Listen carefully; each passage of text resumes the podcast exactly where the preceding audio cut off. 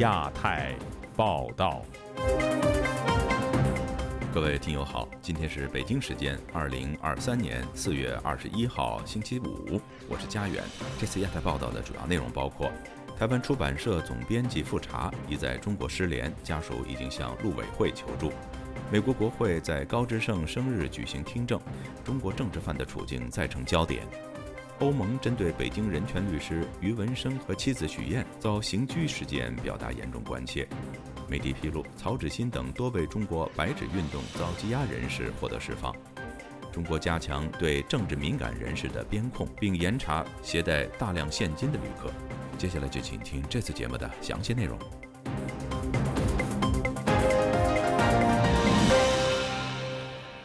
台湾八旗文化出版社的大陆籍总编辑富察延鹤，上个月前往中国后，传出失联甚至遭警方拘捕的消息。台湾陆委会本周四表示，已经接到家属的求助，并对该事件保持关注。以下是本台记者夏小华发自台北的报道。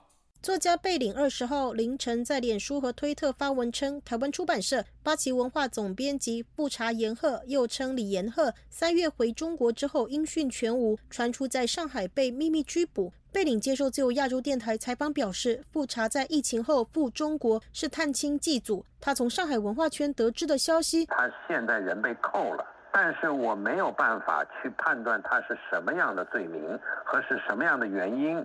我也无从去了解他们把它放在的地方。贝岭呼吁台湾和国际文化界、媒体界、出版界大力营救。对于复查在中国是被捕、失联还是失踪，台湾主管两岸事务的大陆委员会发言人詹志宏二十号在例行记者会只证实人是平安的。好，詹志宏提到是家属主动求助，政府诶这一段时间以来都一直在关注这个案子的这个发展。最重要，我们为家属提供了最贴切的关怀跟协助。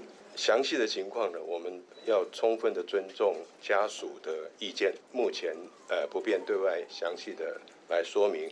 八旗文化二十号答复自由亚洲电台说，不清楚消息来源与真实性，因此无法回应这个问题。上海台商协会会长李正宏接受自由亚洲电台采访表示，没有啊，如果三月多有消息，我们都会知道，完全没有消息。富察有满族的血统，曾任职中国出版界，在台湾创立八旗文化超过十年，曾经出版《红色渗透》《重返天安门》《被隐藏的中国》，曾经以为中国最幸福、人民解放军的真相、新王的世界史等书籍。今年二月，台北国际书展发表日本学者新著《新疆》。前香港铜锣湾书店店长林荣基二十号接受自由亚洲电台采访，提到香港铜锣湾书店出版一些批评习近平的书，中共认为违反中国法律，派人去泰国、香港秘密抓捕他和股东等相关人。如果香港出问题，台湾一样出问题。他这个是一一模一样的情况了，就是铜锣湾书店事件的翻版，是不是？台湾版的，那台湾版啊，可能我还要有美国版啊、英国版啊，对吗？李荣基提到，二月才获得释放，现年八十三岁的香港城中出版社总编辑姚文田，因为筹备出版《中国教父习近平》一书，遭诱骗至深圳，遭到逮捕，家属低调不作声。姚文田仍然被判十年徒刑。当然是要发心了，我也希望他提早把他放出来了，因为他本身就没有违法。对吧？怎么可能在台湾出书会影响到中国大陆的政权？没有道理。我可能是将来在台湾看一些大陆不想你看的书都是违法官法，那怎么办？台湾人要小心啊！国防安全研究院副研究员四建宇接受自由亚洲电台采访指出，这是中共延续很久的斗争手法，针对境外中国人回中国进行逮捕、起诉、约谈、拘留，造成此人名誉受损。四建宇说，就会开始有人批评他可能是间谍，可能。是共产党员，可能是帮台湾政府，或者是帮中共收集相关的资讯或者情资等等，这是一种把它抹黑、把它涂黑、斗臭的手法。那不管他将来多久之后会被释放，不管他还能不能出境回到台湾来工作，基本上对他的个人名誉已经抹上一层很厚的泥巴，呃，变成是一个很大的阴影，让他个人的名誉在哪里都扫地，就是没有办法再站起来。贝林二十号傍晚。撤下传出不查被捕的脸书贴文，提到他的家人认为，在他仍有某种安全的情形下，先低调，寻求一切私下的努力，让他能够自由的返回台湾。自由亚洲电台记者谢小华台北报道。中国著名人权律师高志胜遭当局强制失踪已经近六年。在四月二十号，高志胜五十九岁生日当天，美国国会举行特别听证会，再次对中国政治犯的处境表达关注。以下是本台记者经纬的报道。高志胜生日这天，美国联邦众议院外交事务委员会召开小组听证会。民间宗教权益组织对华援助协会创办人傅西修牧师向委员会表示：“中国的人权、宗教和法治正在遭遇最黑暗、最糟糕的时代。”他还呼吁美国行政当局应该给予中国政治犯流亡在美国的家属更多关注和支持。高志胜律师常年致力于中国人权的改善。零六年，他被当局以煽动颠覆国家政权罪判处有期徒刑三年，并在狱中遭受酷刑。一四年出狱后，高志胜仍被当局软禁，并从一七年八月起与外界失去联系，至今下落不明。美国共产主义受难者纪念基金会主席布伦伯格呼吁，美国应利用与中国紧密的经济联系及外交手段，联合盟国向中国进一步施压，迫使中方做出改变。高志胜的妻子耿和在听证会上表示，不仅高志胜失去了自由，家人也受到了株连。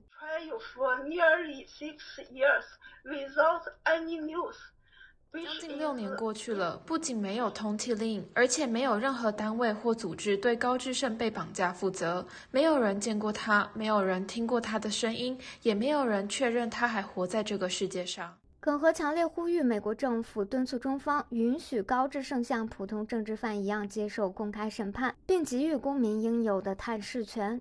近日遭中国当局以颠覆国家政权罪判处十二年徒刑的人权律师丁家喜的妻子罗胜春表示。许志勇和丁家喜二人多次被捕入狱，在狱中饱受酷刑。出狱后还要被指定监视居住。去年年中，临沂市中级法院还要求代理律师签订保密协议，不得向家属和外界透露案情细节。Let's review each step of these two cases.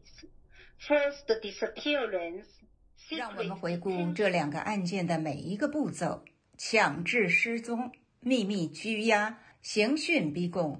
伪造罪证、闭门审讯、秘密宣判、不下发量刑文书给家属，当局自始至终都在违反中国的宪法和刑法。他表示，中国共产党和中国政府正在利用宪法和法律来压制人权律师和公民社会活动人士，没有正义和公平可言。当局以威权统治来维持他们的腐败权利。四月十日，中国人权捍卫者许志勇及人权律师丁家喜被当局以颠覆国家政权罪分别判处有期徒刑十四年和十二年。该事件迅速引发美国、德国、法国等西方民主国家的强烈谴责。据悉，二人将针对一审判决提出上诉。自由亚洲电台记者经纬华盛顿报道。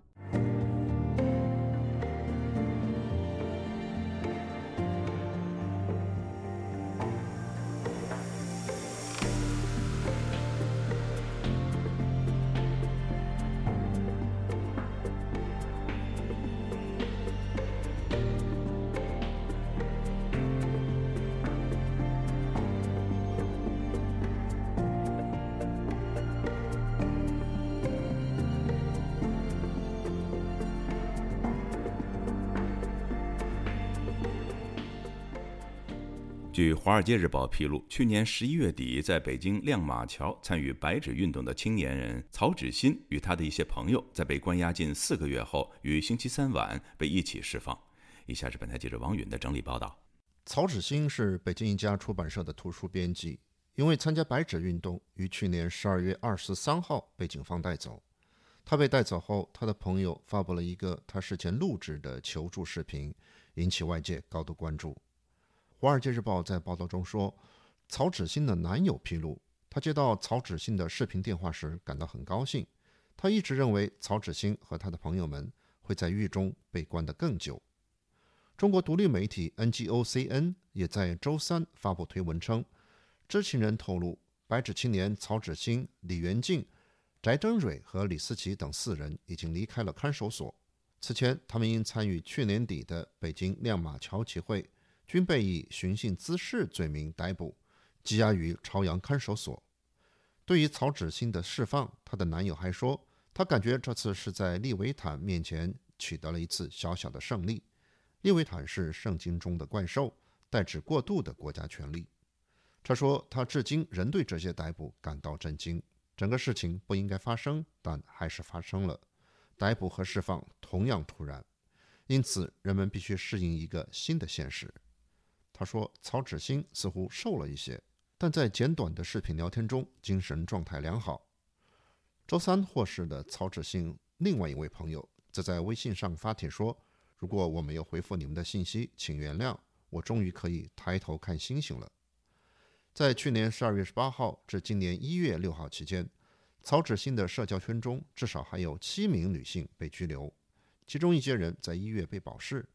当局指责他们是所谓的寻衅滋事，但现在依然无法确定曹芷欣及其朋友是否被保释，或者他们的案件是否已经结束。在这些与曹芷欣一样被拘捕的女性当中，有作家、记者、电影制片人和艺术家。他们以前没有任何的政治活动经验，但他们对中国的专制统治越来越不满。今年二月，曹芷欣曾通过他的律师和他身边的人分享他的状况。他说他在拘留期间练习了瑜伽，学习日语和英语，并在情人节用红糖和芝麻酱做了一道甜点。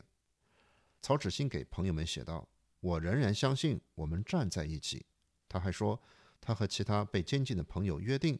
在他们获释后一起旅行，他写道：“开始准备吧。”自由亚洲电台王允华盛顿报道：中国人权律师于文生和妻子许燕因为涉嫌寻衅滋事被刑事拘留已经超过一个星期。欧盟对事件表示深切关注，要求中国政府放人。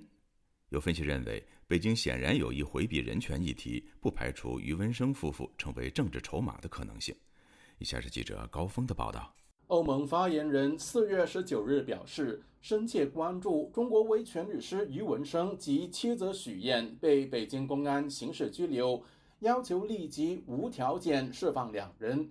发言人表示，众所周知，欧盟关注中国持续打压人权活跃分子及律师，并已在各个层面提出有关问题。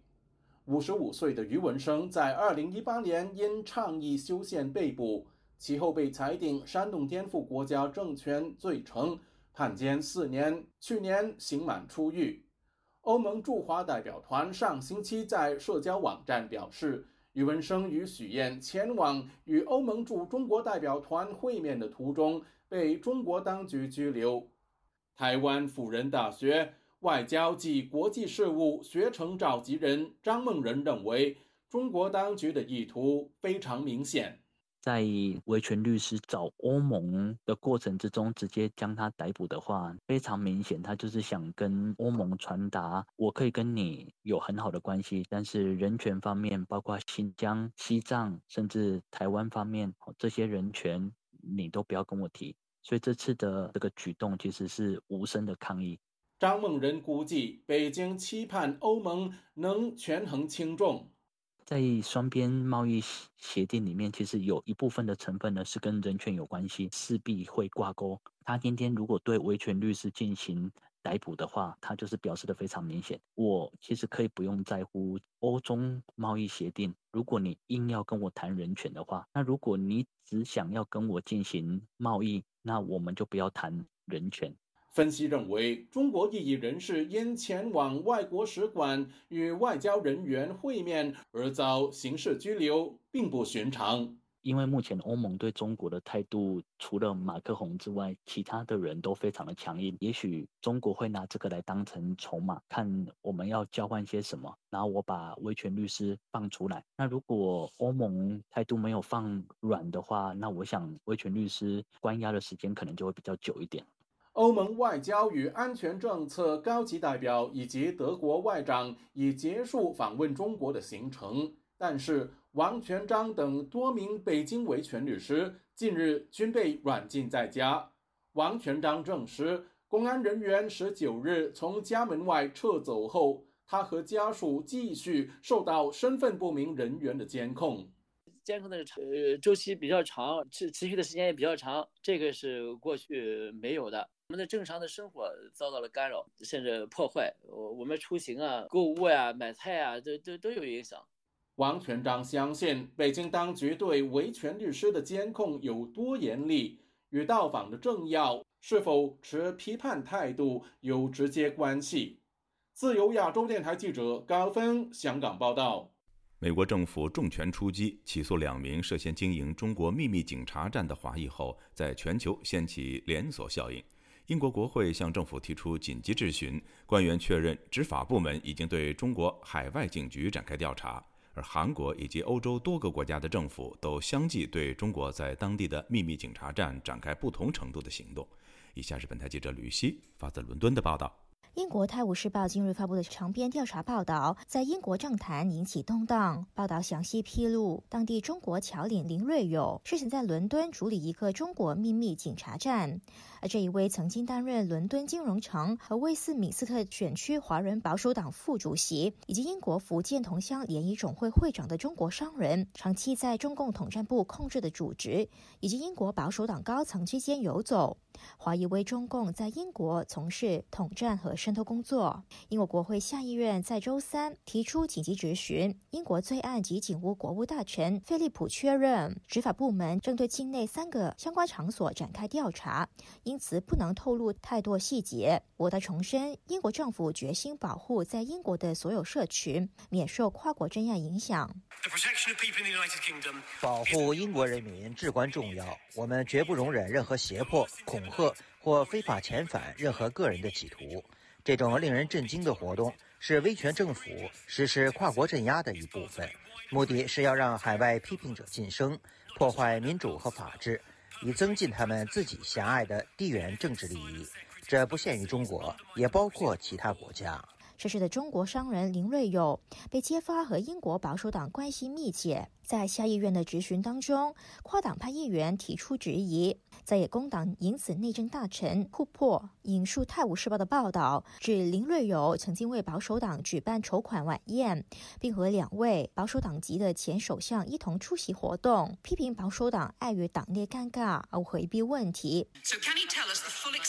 部长能否完整地告诉我们，这些人和保守党有何关系呢？有没有和任何部长有联系？部长和保守党采取了哪些行动？政府对克洛伊登和其他地方被指控的秘密警察局做了什么？他们的业务是否已经被终止呢？保守党前党魁史密斯就表示，国会议员以及安全部门早就已经向政府提出警告，质疑为何政府迟迟没有采取行动。而除了英国。韩国以及欧洲多国的政府都相继对中国在当地的秘密警察站开展不同程度的行动。中国在韩侨民协会总会会长王海军因为涉嫌违法经营，被韩国警方移交检察部门。他所经营的中餐馆东方明珠曾经被有人权组织保护卫士指控是中国在当地设立的秘密警察站。而荷兰以及希腊都正就中国秘密警察站展开调查，德国和爱尔兰都下令关闭当地相关场所。自由亚洲电台记者吕希，英国伦敦报道。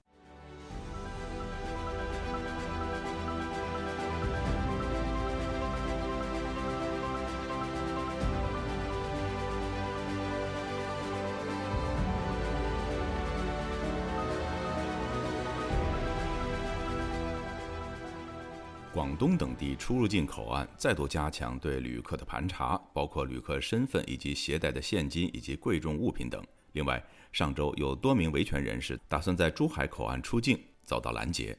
以下是记者古婷的报道：湖南、湖北多位维权人士告诉本台，近期他们试图从深圳和珠海出境，被边检人员阻挠，理由是出境后可能危害国家安全。中南地区一位因担心个人安全而不愿公开姓名的刘先生，本周四告诉本台，他上周从珠海出境，打算从澳门前往马来西亚，被边防人员阻止。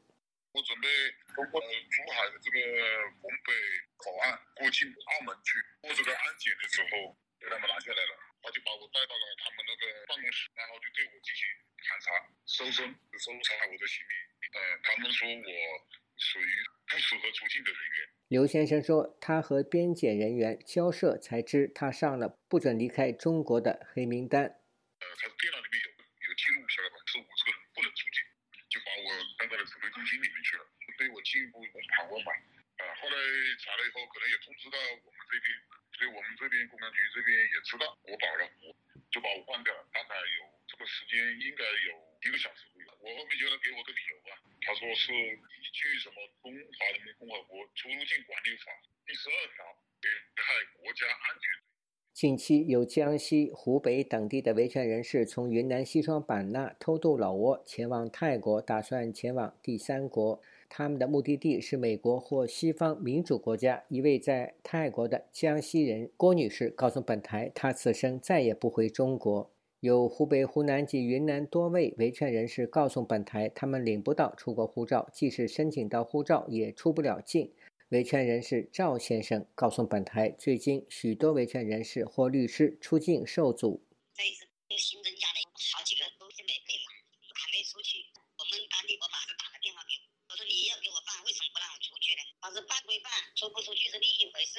除了中国南方多个口岸加强对出境者的身份核查。还加强对旅客物品进行仔细检查。本周二，一位从深圳福田口岸出境的香港旅客曾女士告诉本台，她往深圳福田口岸被海关人员检查随身物品。她说：“我就拎了一个手提包，他要看，我是看到他被查了，海关的人就在那数钱嘛，他带了一些现金，那个脸，那个女孩脸都很难看，除了拿两万，还上了黑名单。”张女士说：“以疫情前比较，现在上海、深圳入境旅客的行李需经过 X 光检测。现在你入境查的也严，入境你一定要过机的嘛。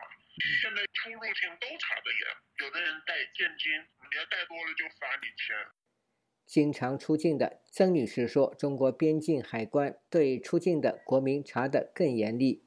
最近如果从中国出关。”去境外的话，他查证件的那个会问你很多问题。有的人说去香港，他就问你去香港，那你还去别的地方吗？如果你去香港转飞其他国家，他就会问你去干什么呀？还让你拿文件你看。去年十二月一日起，中国实施反电信诈骗法。今年初开始，中国出入境部门把审核出境者的工作交给了基层派出所。在南京，有人在网上预订出国机票，就有派出所民警向当地人士查询出国理由等细节。自由亚洲电台记者古婷报道：中国政府近期力推以不动产投资信托基金来推进基础建设。继证监会上个月发工作通知后，发改委再次发声，鼓励民间资本进入不动产投资信托基金。详情，请听记者陈子飞的报道。中国政府着力鼓励民间资本通过不动产投资信托基金，以公开募集资金的方法，把基建证券化。继上个月中国证监会推出新的工作通知之后，中国发改委新闻发言人孟伟周三表示，“十四五”规划的一百零二项重大工程，在各地推介的五万多个项目当中，已经有超过九千个吸引了民间资本参与，涉及近三万亿元，鼓励发行不动产投资信托基金，提高民间资本投资重大项目的积极性，鼓励民间资本通过产权交易。并购重组、不良资产收购处置等方式盘活自身资产，支持符合条件的民间投资项目发行 REITs，提升投资的积极性。经济学者罗家聪表示，不动产投资信托基金早已在香港和外国流行。但发改委的做法让人联想，中国政府想要借用投资工具，把海外的资金也纳入共同富裕的范围。发股或者发债集资呢啲市场系做咗好多年噶啦。通过发股权或债券集资，在市场里进行多年，但一般不会有国家领头，不会有政治压力下使富豪们去投资。如果集资不是市场现象，美其名是共同富裕，实际上是要把你共产，用不动产投资信托的方法。变成一个市场的格局，说不定会有海外资金加入。估计当局也想搏一搏，成果如何要视乎有多努力，劫富济贫。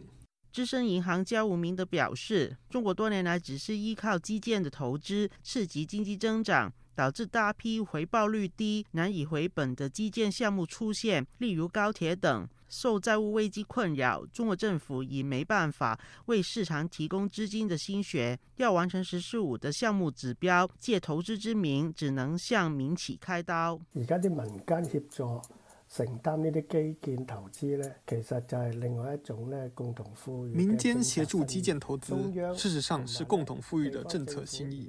在中央和地方政府不夠錢時，要落實“十四五”規劃的計劃，相当困难。社会缺乏资金流转，当局唯一能向民企开刀，想出利用已通过黄金股权方式被国有控制的大企业，全部要拿钱出来投资参与新的不动产投资信托项目。经济学者施林表示，新的政策是中国政府财力变弱、没力支持大量基建的证明。官方试图迫使民企自动现身，协助政府完成指标。因为民企现在对中国政府唯一的能够起作用的东西，就是手里边还有点钱。担心民营企业家们隐匿资产，这个韭菜啊，好像没有割得很彻底。现在给您了你一些像机场啊、高速公路啊、水库啊这些基础设施的运营权呢，吃完甜棗呢，再打民企一巴掌，那给你萝卜不吃，将来大棒要是打下去，那哪一个民营企业都吃不了。这是中国政府传递给民营企业的一个信号，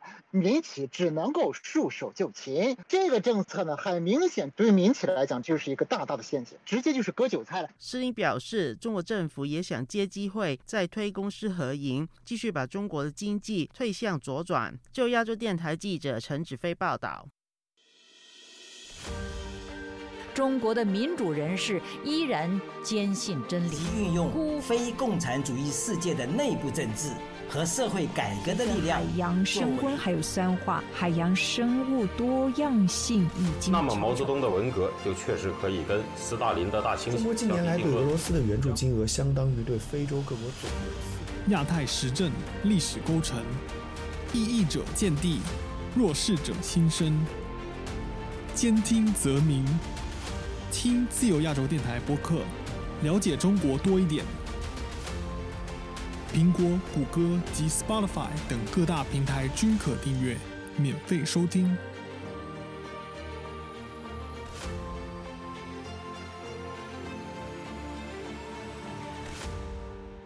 听众朋友，接下来我们再关注几条其他方面的消息。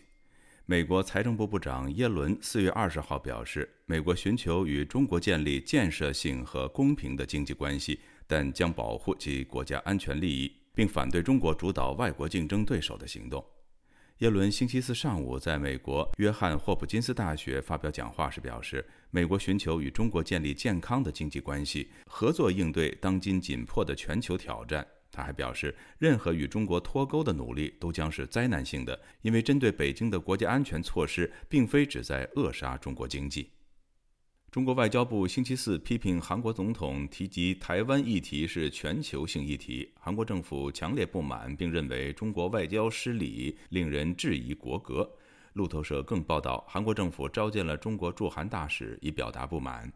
韩国总统尹錫悅日前接受路透社专访时表示，台湾议题与朝鲜和韩国关系一样是全球性议题，强调目前的紧张情势是因为意图以武力改变现状，包括韩国在内的国际社会都坚决反对。德国外长贝尔伯克星期三在联邦议会中提及，作为欧盟的伙伴、竞争者和制度对手，中国越来越成为制度对手。据德国之声报道，贝尔伯克解释说，一方面，中国对外愈加有进攻性；另一方面，中国政府对内的压制性也越来越强。中国媒体第一财经二十号援引野村证券首席中国经济学家陆挺的说法表示，虽然今年二至三月份中国房市经历了一个小阳春，有小幅增长，但二零二三年房市要达到 V 型反弹依然非常困难。联合国星期三公布，印度人口可能在今年的某个时候超过中国。印度人口在今年年底将达到十四点二九亿，中国人口将为十四点二六亿。听众朋友，这次的亚太报道播送完了，谢谢收听，再会。